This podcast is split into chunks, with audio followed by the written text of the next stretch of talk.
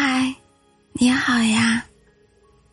作家冰心说过：“内心丰富的女子，即使没有华丽的服饰，也能富足一生。”正所谓，好看的皮囊千篇一律，有趣的灵魂才是万里挑一的。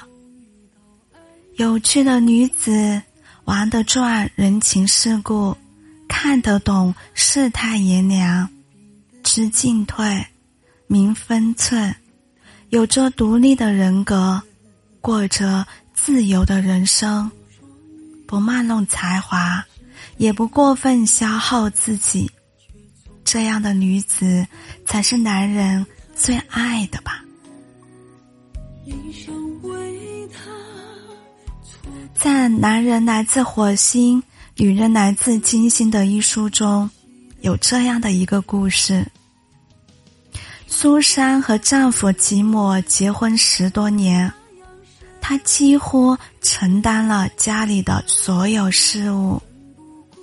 她无私的爱着自己的丈夫，为了这个家付出了自己的全部。然而，她换来的却不是丈夫同样的爱，而是丈夫的懒惰、自私以及极强的控制欲。她没有得到相应的尊重和爱，很是痛苦，想要离婚。后来有人建议她改变一下婚姻观，不要无底线的付出。要有自己独立的思考和生活的空间，要记得做自己。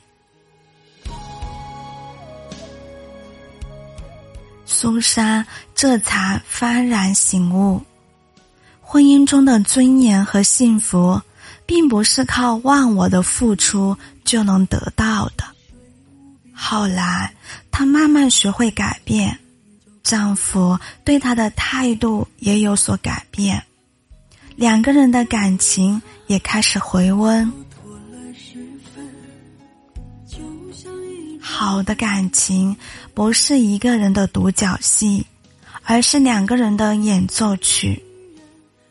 很多人在感情中失去了独立的人格和能力，完全忘我的依附于别人。这样其实并不讨喜，男人也不会钟爱这样的女子。